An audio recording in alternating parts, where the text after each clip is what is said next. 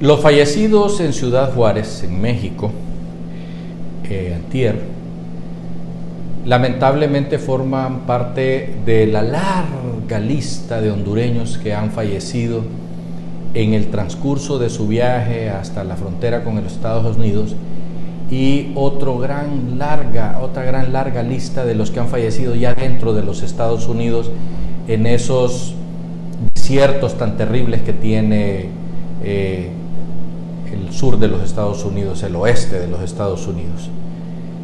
Recordamos nosotros que no hace mucho, hace poquito tiempo, había un par de hondureños, o hay un par de hondureños que hoy son ministros, que hacían las, caravanas y cobraban dinero.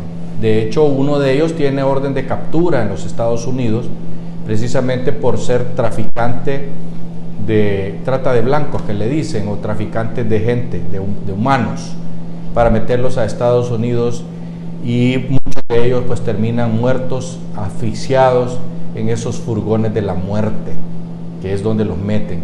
En este caso fue en un lugar donde se supone que están a buen cuidado de las autoridades de México.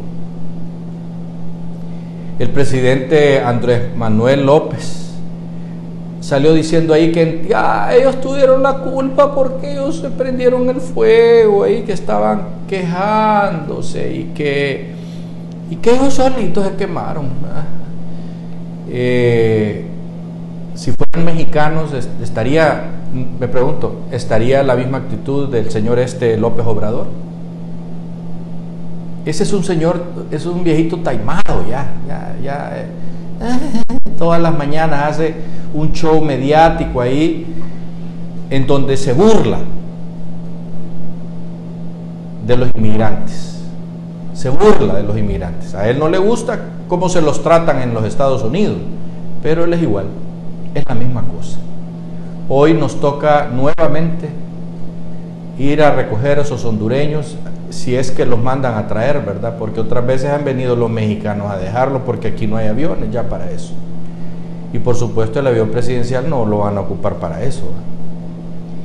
Así que lamentablemente lo que antes era política hoy no importa, porque los que se están yendo, se, están yendo por culpa de Juan Orlando Hernández, por culpa de que el país quedó quebrado, por culpa de que el país se lo robaron, por culpa de los narcotraficantes, los narcocachurecos.